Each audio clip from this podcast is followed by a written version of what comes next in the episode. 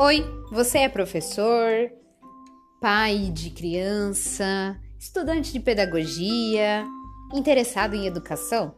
Então, meu nome é Larissa e eu vim compartilhar com vocês um pouco do que eu sei como pedagoga e como constante aprendiz da vida. Nesses podcasts vocês vão ouvir um pouco sobre teorias educacionais, práticas, textos, autores, o cotidiano escolar, que é o meu, de professora de educação infantil, talvez algumas reflexões sobre a vida, associação com outros conteúdos.